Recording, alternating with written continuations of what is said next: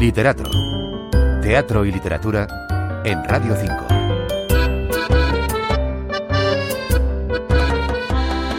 Ya tiene autor conocido la obra del siglo de oro que se conservaba anónima en un manuscrito de la Biblioteca Nacional de España con el título de La francesa Laura. Pues bien, ese autor es nada menos que Lope de Vega, y precisamente con la puesta en escena de esta obra ha dado el salto a la dirección escénica la actriz Marta Póveda. Un reto que no es el más cómodo ni el más sencillo para debutar, pero del que ha salido muy bien parada.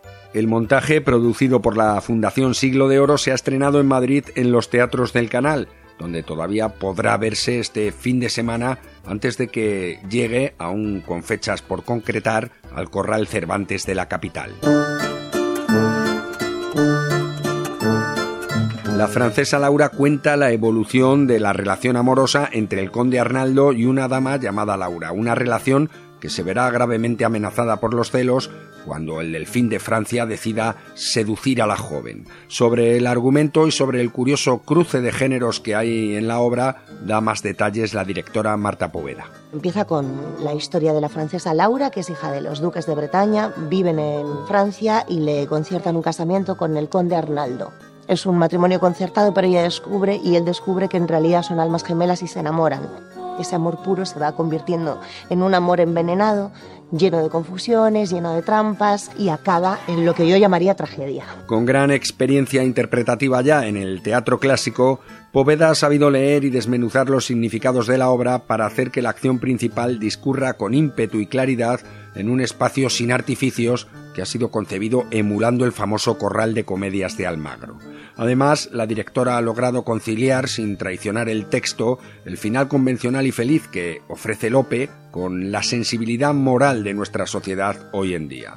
La directora explica cuál es el tema fundamental para ella. Habla de cómo el hombre pudiendo, teniendo la posibilidad de construir, lo único que hace es destruir, incluyendo destruirse a sí mismo. Los actores que vienen trabajando de manera habitual en los últimos tiempos para la Fundación Siglo de Oro cumplen en su cometido de hacer que la historia se entienda y se siga con interés, pero es verdad que el texto posee sobrada calidad para que un elenco más ducho en el manejo del verso hubiese exprimido más la belleza poética de algunas escenas y hubiera profundizado más en algunas razones y sentimientos.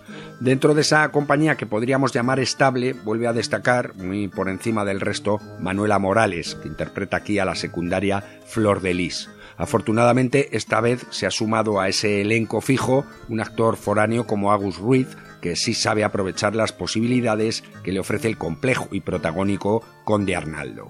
En general, la función gana a medida que avanzan los minutos y el drama se impone a la comedia. Es entonces cuando todas las intenciones y emociones están mejor calibradas y emergen sobre el escenario con la cadencia y el peso más oportunos. Cabe destacar, por último, el discreto vestuario que ha diseñado Gloria Caballero en perfecta consonancia con esa idea de desnudez espiritual con la que parece que ha querido trabajar la directora. La francesa Laura, el texto cuya autoría se ha descubierto recientemente que es de Lope de Vega, puede verse hasta este domingo en los teatros del canal en Madrid, aunque más adelante irá al Corral Cervantes y seguro que a muchas otras plazas.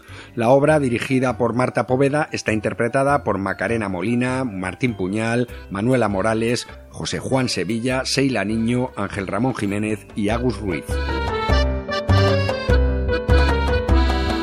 Raúl Losánez, Radio 5 Todo Noticias.